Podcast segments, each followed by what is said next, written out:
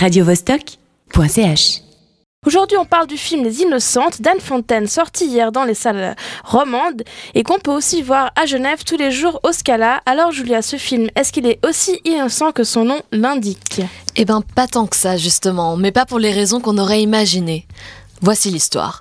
En décembre 1945, la guerre est finie, mais les blessures ne sont pas refermées pour autant.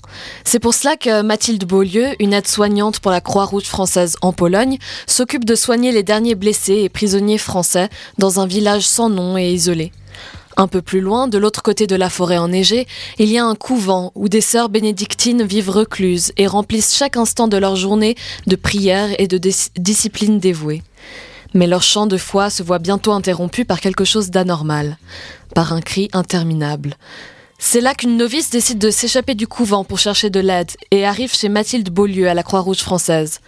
Parce que la jeune médecin est plutôt courageuse et vraiment sympa, elle accepte de suivre la polonaise qui ne peut pourtant pas lui expliquer en français ce qui se passe. Enfin, Mathilde devine vite. Ce cri, c'était celle d'une nonne qu'il va falloir faire accoucher. Les Innocentes, c'est donc une histoire de nonnes pas très innocentes qui font des bêtises et apprennent à faire des bébés Alors oui, il y a bien des nonnes et des bébés, mais non, ce n'est pas une de ces sempiternelles histoires de religieuses qui veulent retrouver la liberté d'aimer et s'échapper du couvent. Ici, les Innocentes le sont vraiment, et si on découvre petit à petit qu'il n'y a pas qu'une bonne sœur enceinte, mais bien une dizaine, c'est parce qu'elles aussi, dans leur petit monde cloîtré, elles ont vécu les violences de la guerre. Après les Allemands, ce sont les soldats russes qui se sont emparés du couvent et ont violé les femmes qui s'y trouvaient. D'où les enfants qui ne vont pas tarder à naître et à mettre la honte sur les religieuses. S'ensuit un drame qui tiraille les personnages entre le vœu de chasteté et la vie à venir, entre l'extrême pudeur des corps et les gestes intimes du médecin, et enfin entre la foi en Dieu et les horreurs subies. Anne Fontaine signe avec ce film une fresque de la vie religieuse assez admirable, tout en sobriété et en finesse. La BO est presque intégralement constituée par les chants des religieuses, et lorsque la caméra fait défiler leur visage, ce n'est pas forcément de l'exaltation qu'on voit, mais plutôt des femmes singulières sous un voile identique. Les actrices polonaises incarnent à merveille cette lucidité des religieuses qui sont en proie au doute, que ce soit celui de Dieu ou de soi-même. La médecin française, incarnée par la jolie Lou de l'âge, offre un contrepoids à cette vie épurée. Elle, elle c'est la femme moderne qui a fait des études de médecine, qui croit en rien, qui fume, elle a un amant. Et surtout, elle prend un risque énorme en allant aider les sœurs à accoucher en secret.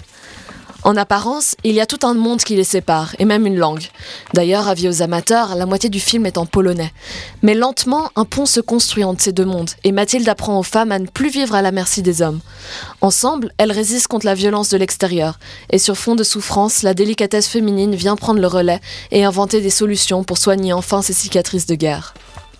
Cette histoire de honte et de pardon, de vie et de mort, est d'ailleurs tirée de faits réels. Oui, la trame est directement inspirée du journal intime d'une infirmière française en Pologne à la même époque. Le film a donc le mérite de faire sortir de l'oubli ces faits historiques qui ne sont connus qu'en Pologne et encore. Mais ce film, qui a été sélectionné au, Sundance Festival d'ailleurs, n'est pas un film de guerre, on ne voit pas d'images d'horreur, loin de là. D'ailleurs, ça pourrait se passer maintenant, n'importe où dans le monde, là où il y a des plus faibles et des plus forts. C'est ce qui donne à ce drame historique quelque chose de, plutôt beau et d'intemporel, pour lequel ça vaut la peine d'aller dans une salle obscure et pourquoi pas y perdre son innocence. radiovostok.ch